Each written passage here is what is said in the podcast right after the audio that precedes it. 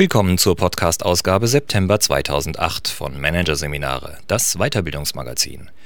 Zum Thema Wahrnehmungsfallen, wie sich Manager täuschen. Dieser Podcast wird Ihnen präsentiert von Voiceletter, dem Spezialisten für Competitive Communications. Voiceletter bietet Ihnen Beratung, Konzepte und Businesspläne für den Einsatz von Audio und Video in der Unternehmenskommunikation. Am Ende dieser Ausgabe hören Sie noch ein paar kurze Hinweise auf weitere Podcasts aus dem aktuellen Heft. Doch zunächst Wahrnehmungsfallen. Wie sich Manager täuschen. Von Hanno Beck. Der Mensch ist zwar vernunftbegabt, verhält sich aber längst nicht immer vernünftig. Selbst der umsichtigste Manager handelt in manchen Punkten konsequent irrational, weil er immer wieder auf die gleichen Wahrnehmungstäuschungen hereinfällt. Doch wer weiß, wann unser Gehirn welche Kapriolen schlägt, kann den Gesetzen des Irrtums ein Schnippchen schlagen. Hier ein Kurzüberblick des Artikels. Gefährliche Rückschaufehler. Warum wir unser Handeln rückblickend verklären und was das für Folgen hat. Betrogen vom Confirmation Bias. Wie Manager am Erfolg scheitern. Chronischer Ego-Überoptimismus. Warum die eigene Welt immer die rosaroteste ist. Unterschätzter Zufall warum es leichter ist, ein angeschlagenes Unternehmen zu sanieren, als ein erfolgreiches auf Kurs zu bringen. Und wieder die Selbstüberschätzung, wie ein Tagebuch helfen kann, das eigene Handeln objektiver zu beurteilen. Ende 1998 wurde der italienische Flughafen Malpensa in der Nähe von Mailand eröffnet. Im Vorfeld wurde Malpensa als zukunftsweisend für andere Flughäfen gepriesen. Doch es kam anders. Im ersten Quartal 1999 waren 56 Prozent aller Starts in Malpensa durchschnittlich 48 Minuten verspätet. An heißen Sommertagen weichte der Teer auf den Rollbahnen so stark auf, dass Maschinen regelrecht stecken blieben.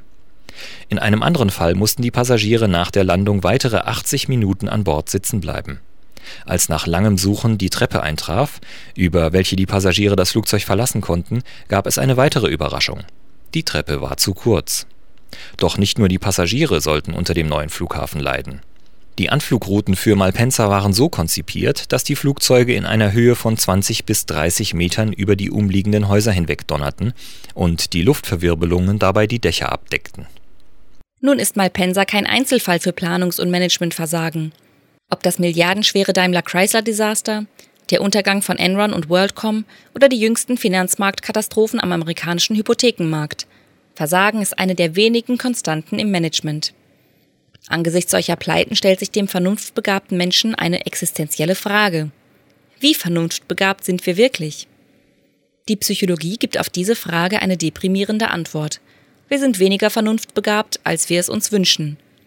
Das Forschungsfeld der Behavioral Economics hält dem vermeintlichen Homo economicus den Spiegel vor. Selbst der umsichtigste Manager handelt konsequent irrational, weil er immer in die gleichen mentalen Fallen stolpert, die unser Hirn für uns bereithält. Stimmen die Ideen der Behavioral Economics, dann liegt die Ursache vieler Pleiten und Pannen, die Wurzel unseres Scheiterns in uns selbst. Wir sind die Pleite. Das fängt schon mit der Verarbeitung von Misserfolgen an. Im Rückspiegel betrachtet scheinen Pleiten wie das Daimler-Debakel oder Malpensa geradezu vorhersehbar. Und ein Blick auf die Führer solcher Unternehmen lässt uns sofort fragen, wie denn ein vernunftbegabter Mensch sehenden Auges auf eine solche Katastrophe zusteuern konnte. Einem guten Manager wäre das doch nie und nimmer passiert, oder? Wer sich diese Frage stellt, ist bereits in eine Falle gelaufen, die uns unser eigenes Gehirn stellt. Es gaukelt uns vor, dass wir ein Unheil haben kommen sehen, obwohl wir es keineswegs vorausgeahnt haben. Rückschaufehler nennen Psychologen diesen Effekt.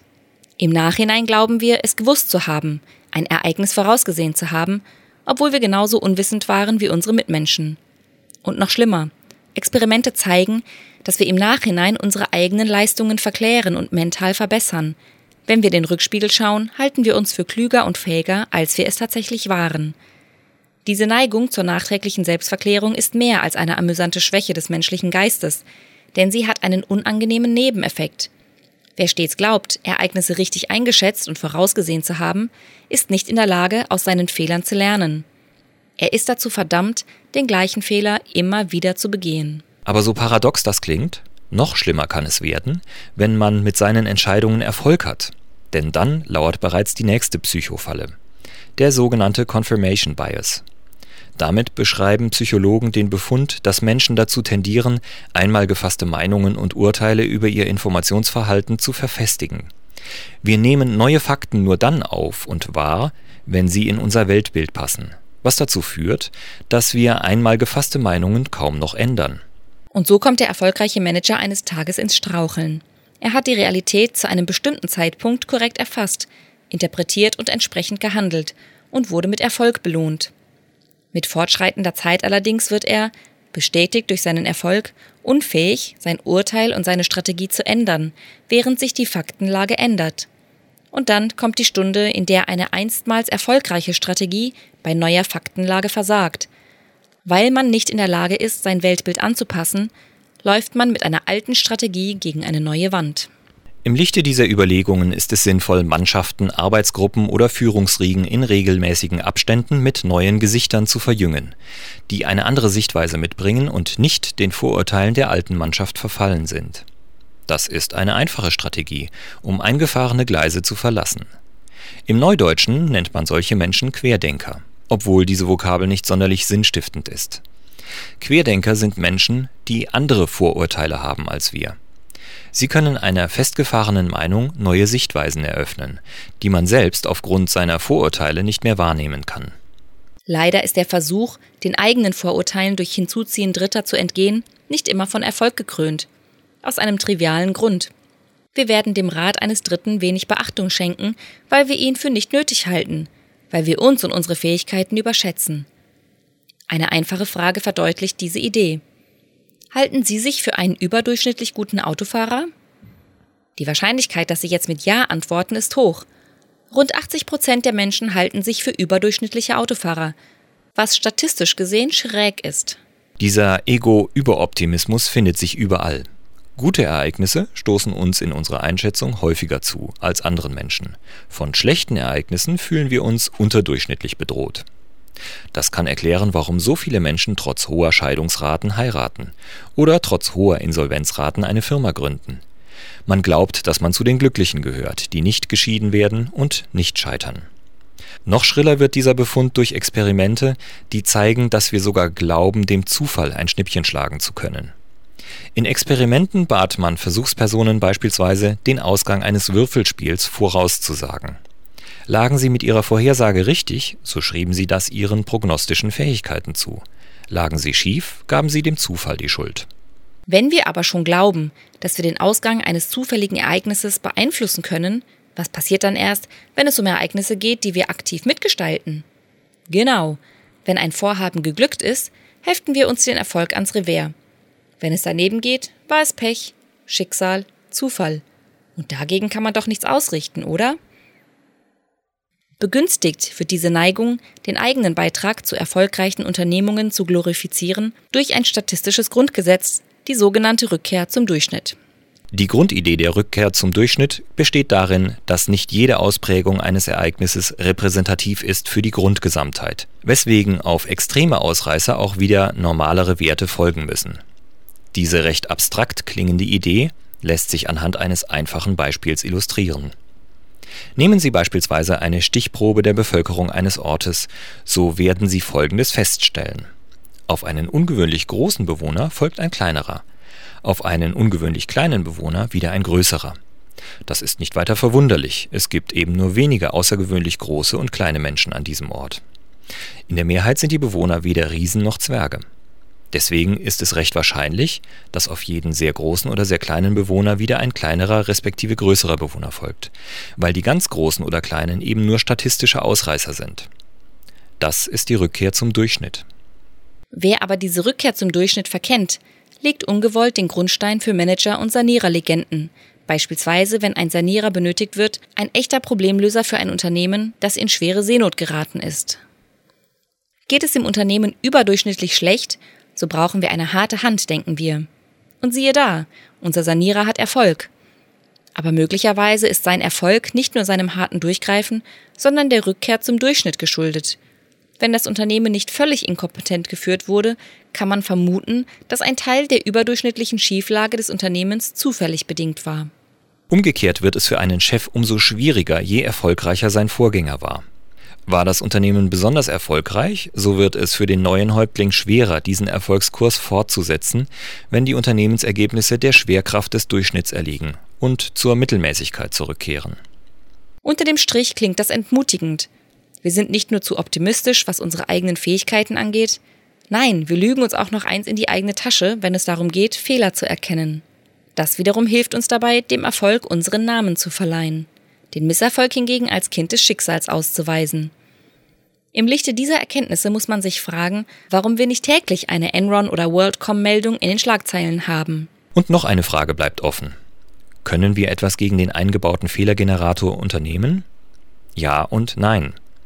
Experten streiten sich darüber, wie fest diese Fehlermechanismen in unserem Kopf verankert sind.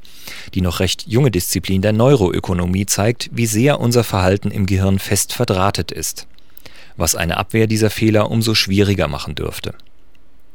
Das soll aber nicht heißen, dass man es nicht versuchen kann. Und wer etwas gegen seinen Überoptimismus tun will, seine Neigung, die eigenen Leistungen nachträglich zu verklären und sich zu viele Erfolge fälschlicherweise an die eigene Brust zu heften, der sollte sich ein Beispiel nehmen an der Zunft der Meteorologen. Bei Studien zum Überoptimismus stellte sich heraus, dass Meteorologen deutlich weniger anfällig waren für Selbstüberschätzung. Doch warum? Das Geheimnis liegt im Lernprozess. Ein Meteorologe muss jeden Tag eine Vorhersage machen und erfährt sofort am nächsten Tag, wie gut oder schlecht er gelegen hat. Diese permanente, sofortige Rückkopplung führt dazu, dass Meteorologen ein wesentlich realistischeres Selbstbild haben als andere Menschen, die entweder keine oder eine stark verzögerte Rückmeldung über ihre eigene Leistung bekommen. Wer also dem eingebauten Fehlergenerator im Kopf ein Schnippchen schlagen will, lernt von den Meteorologen. Ein einfacher Trick hilft dabei. Das gute alte Tagebuch. Ein Tagebuch ist ein verlässlicher, treuer Chronist der eigenen Taten, Einschätzungen und Überlegungen. Und es ist unbestechlich. Wer also ein Projekt beginnt, ein Unternehmen gründet, eine Aktie kauft, sollte vor der Entscheidung aufschreiben, was er sich davon verspricht, was er erwartet und welche Risiken er sieht. Dieses Tagebuch ist später ein unbestechlicher Zeuge, wenn es darum geht, sich zu fragen, was schiefgelaufen ist und ob man vorausahnen konnte, was die Ursachen dafür waren.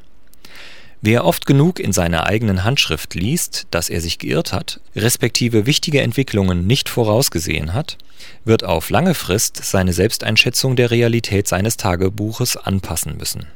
Leider verfängt diese Tagebuchstrategie nicht bei einmaligen Entscheidungen. Hier hat man gar keine Gelegenheit zu lernen.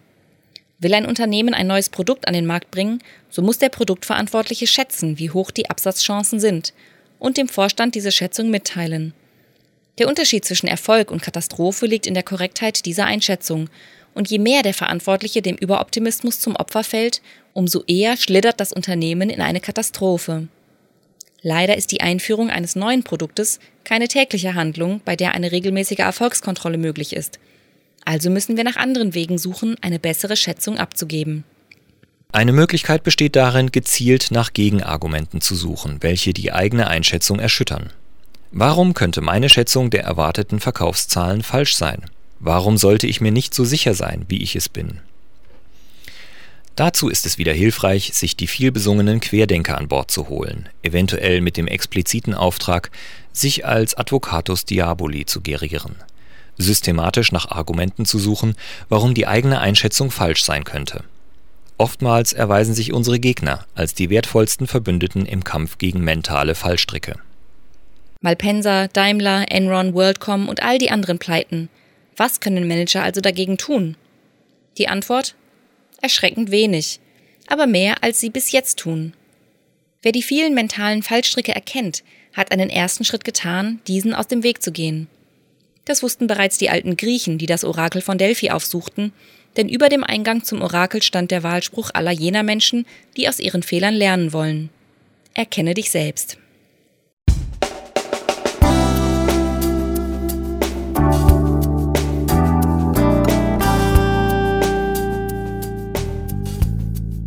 Sie hörten den Artikel Wahrnehmungsfallen, wie sich Manager täuschen von Hanno Beck aus der Ausgabe September 2008 von Managerseminare, präsentiert von voiceletter.de. Weitere Themen der Ausgabe, die Sie als Podcast hören können? Comedy Consulting, Lernen durch Lachen und Strategien der Weltmarktführer. Einsam, spitze bleiben. Weitere interessante Inhalte finden Sie auf dem neu gestalteten Internetauftritt unter www.managerseminare.de.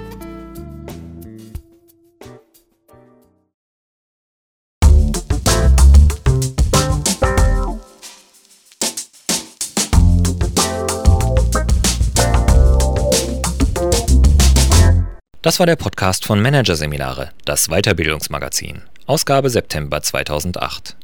Dieses Audiofile wurde präsentiert von Voiceletter, dem weltweit ersten Anbieter im Bereich Business Podcasting.